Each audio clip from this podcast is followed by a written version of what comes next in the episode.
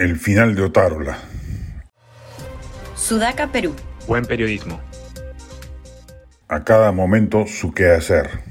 El gobierno de Dina Boluarte acertó cuando cambió al inapropiado ex premier Pedro Angulo por el más ducho Alberto Otárola, quien logró darle un perfil más afiatado al gabinete.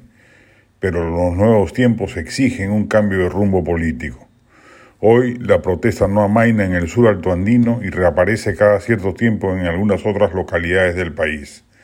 El periodo de excesiva represión ha dejado honda huella y va a ser difícil que ello pueda aliviarse si sigue al frente del premierato el principal responsable político de lo ocurrido, como es Alberto Tarola. Desechado el panorama de un adelanto de elecciones que hubiera contribuido en grado alto a bajar las tensiones y tornar gobernable el resto del mandato de Boluarte, requiere ella ahora dar gestos políticos relevantes que compensen la deserción miope del Congreso.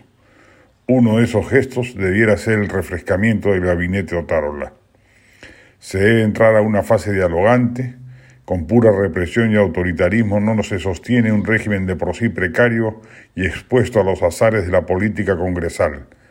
Se necesita fortalecer alianzas con los partidos políticos, con las autoridades regionales, con la sociedad civil y de todo ello parece ser enemigo el premier Otárola, quien es el principal mentor del sendero autoritario como principal camino para resolver la crisis. Con él en el premierato va a ser casi imposible que Boluarte logre convocar un nuevo gabinete más tecnocrático, pero a la vez con peso político suficiente para afrontar los tramos de su mandato que le restan no es improbable que su horizonte de gobernabilidad se vaya hasta el 2026. Otárola ha concentrado la vocería política del régimen, aislando cualquier posibilidad de que el resto de ministros cumpla un papel político imprescindible en las actuales circunstancias, salvo que se crea que el camino de la solución de la crisis pasa por más balas y menos política. Otárola ha cumplido un papel relevante, pero al mismo tiempo ya parece haberse agotado.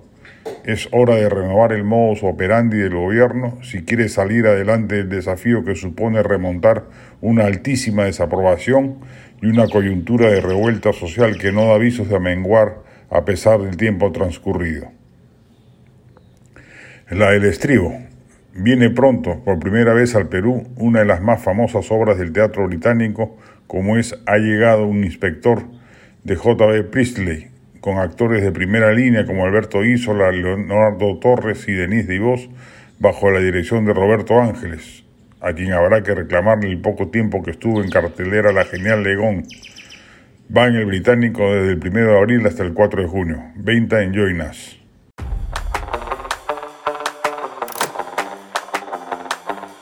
Este podcast llegó gracias a AFE, operador logístico líder en el mercado peruano que brinda servicios de almacenaje, transporte de carga, courier y cómics. Los puedes ubicar en www.afe.pe.